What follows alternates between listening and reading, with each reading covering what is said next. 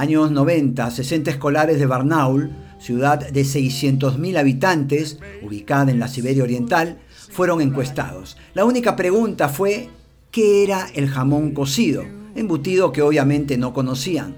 Las respuestas fueron algo que tiene que ver con el comunismo, una valla, una flor que crece en las montañas en primavera, carne de guiso, una conserva de carne china, carne cocida al horno, la cena de Gorbachev, una especie de insulto, un tipo de criminal y un pajarito.